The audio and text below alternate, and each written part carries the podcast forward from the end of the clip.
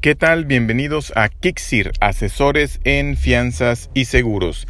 El día de hoy vamos a hablar acerca del seguro de gastos médicos mayores que exige el gobierno de Trump que va a entrar en vigor en noviembre del 2019. Quizá para cuando escuche este podcast ya haya entrado en vigor. Eh, este podcast llega a todos sin ningún costo y eh, gracias a los clientes de Kixir. Si lo que te decimos te es útil, adquiere tu seguro con el agente de tu confianza y si nos tienes confianza, nos encantaría que fueras nuestro cliente. Eh, en, en el mes de octubre del 2019, Trump anunció que debido a los costos que les genera eh, que inmigrantes se atiendan en Estados Unidos, ahora van a pedir que eh, quien quiera viajar eh, o más bien obtener una visa de, de migrante eh, va a tener que tener la poder comprobar que puede pagar cualquier gasto médico y ya sea con dinero, mostrando que tiene la capacidad económica, o bien a través de un seguro. Y esto ha despertado una serie de dudas, particularmente yo también la tuve, pensando en si entonces ahora para tramitar una visa de turista, pues si vas a viajar a Estados Unidos por trabajo, por placer, vas a ir a Disney World, vas a ir a cualquier parte, ¿no?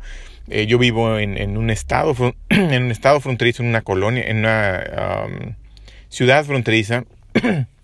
Entonces, pues imagínate, ¿no? La comunidad aquí andaba muy preocupada de que pues a lo mejor ahora todos tendríamos que tener seguro de gastos médicos mayores.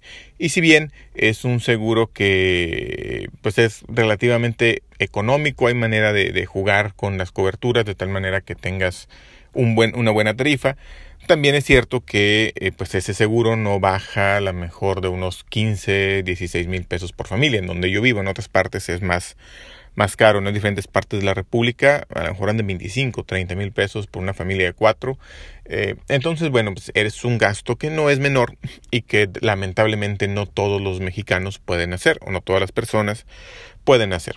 Sin embargo, cabe resaltar y mencionar que no es necesario ese seguro eh, para los turistas. Ese seguro o esa solvencia, la quienes la tienen que demostrar son los que están pidiendo residencia. Por ejemplo, eh, tengo el caso de un, de un cliente que estamos cotizando para él un seguro que cubra las características que pide la nueva, no sé si sea nueva ley o la nueva indicación. Eh, e, este seguro, e, él es, es americano, vive en Estados Unidos, tiene una pareja que es mexicana y le quiere arreglar la residencia en Estados Unidos.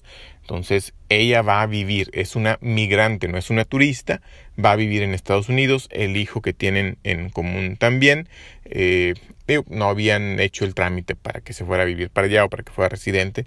Eh, entonces ellos sí, ellos sí tienen que comprobar que pueden pagar, solventar gastos médicos y ellos sí van a contratar un seguro de gastos médicos mayores y la cobertura que requieren es la cobertura internacional. Eh, atención médica en el extranjero le llama una de las compañías y las diferentes compañías tienen diferentes nombres generalmente para turistas eh, la que ofrecemos es emergencias en el extranjero hay alguna que es enfermedades cubiertas en el extranjero las más grandes las más catastróficas cuatro de ellas cinco de ellas pero la que necesitarían para cubrir este requisito es la de eh, atención médica en el extranjero. Eh, haz cuenta que lo mismo que tienen de cobertura en México, lo tendrían en cualquier parte del mundo. Pero solamente ellos, quienes son migrantes, quienes van a vivir en Estados Unidos, no aplica nuevamente para quienes vamos de turistas. Ahí la recomendación, por supuesto, siempre es tener nuestro seguro de gastos médicos mayores y meter por ahí la cobertura al menos de emergencia en el extranjero. Sí hay mucha diferencia en costo entre emergencia en el extranjero y atención médica. Eh, lo de atención médica en el extranjero se recomienda mm, principalmente para quienes viajan mucho fuera del país y están por periodos relativamente largos de tiempo, no sé, vacaciones de dos semanas, a lo mejor dos, tres veces al año, o que por trabajo un mes están aquí, una semana están en otra parte, etcétera, ¿no? Pero para los turistas ocasionales, emergencia en extranjero es lo que generalmente se, se recomienda o se puede dar de alta atención médica en el extranjero cuando van a estar, no sé, una semana fuera y luego se quita, ¿no? Simplemente que cubra ese tiempo que va a estar allá. Pero bueno, eh, pues básicamente lo que me interesaba era comentar acerca de, de esa noticia, eh, que sepas que si eres viajero por negocios, por turismo, no necesitas esa cobertura, por supuesto, si necesitas tener alguna cobertura para el viaje, hay seguros muy económicos para viajes, específicamente para atención médica en el extranjero en viajes. Es también lo que pudiéramos recomendar para una persona que va, a estar fuera eh, por, por temas de viajes, digo, vale la pena tenerlo, pero la exigencia va a ser únicamente para migrantes. Y no aplica en caso de asilo político, ayuda humanitaria y algunas otras cositas por ahí. Mi parte es todo, muchas gracias por tu atención, nos escuchamos en el próximo episodio. Si deseas ponerte en contacto con nosotros, envíanos un correo a podcast.kixir.com. Kixir se escribe K-I-X-I-R.com y o bien en, en, en Anchor, Anchor es a-n-c-h-o-r.fm, diagonal Kixir. Ahí también puedes mandarnos un mensaje de voz y puedes ver todas las plataformas en las que se escucha. Eh, por mi parte es todo. Muchas gracias. No olvides dar tu like, reviews, compartir, etc.